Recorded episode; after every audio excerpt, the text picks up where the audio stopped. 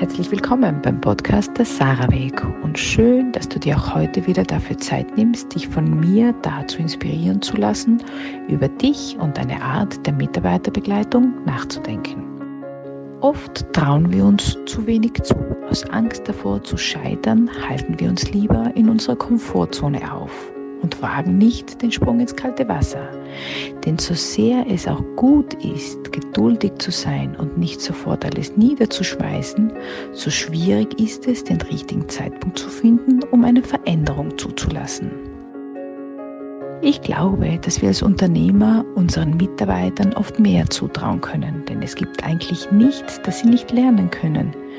Und ist es denn nicht viel wichtiger, dass die Einstellung zum Job und zum Unternehmen die passende ist, als dass sie über die entsprechenden Kenntnisse und Fähigkeiten verfügen?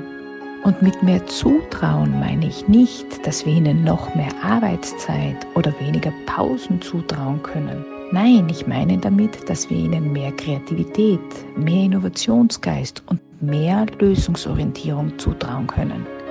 Wir können Mitarbeitern zutrauen, bestimmte Entscheidungen selbstständig zu treffen und dass sie dies im besten Sinne für das Unternehmen tun, auch wenn wir in bestimmten Situationen andere Entscheidungen treffen würden.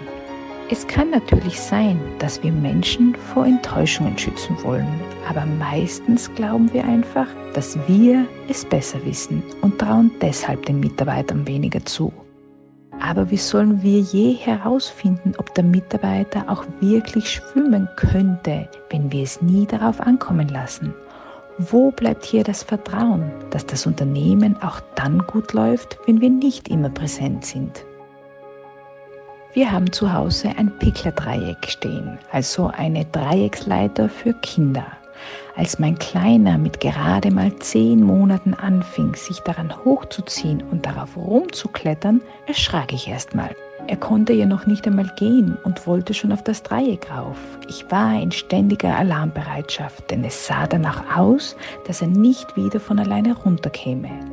Doch dann überwand ich mich, stellte mich neben ihn hin und redete ihm gut zu, dass er es schaffen könne und dass er allein wieder runterkäme, so wie er raufgekommen war.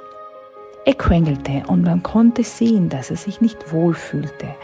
Aber ich war da und ich hätte ihn auffangen können, wäre er gefallen, was jedoch nicht nötig war, denn nach ein paar Minuten schaffte er den Abstieg von ganz alleine und strahlte dabei vor Stolz über das ganze Gesicht. Wir dürfen Mitarbeitern durchaus öfters etwas zutrauen und dabei jedoch nicht vergessen, trotzdem noch für sie da zu sein, für Fragen, für Feedback oder auch nur als sicheres Auffangnetz. Hab Zuversicht, du kannst dir zutrauen, loszulassen. Mein Name ist Judith Zenona und ich sehe dich.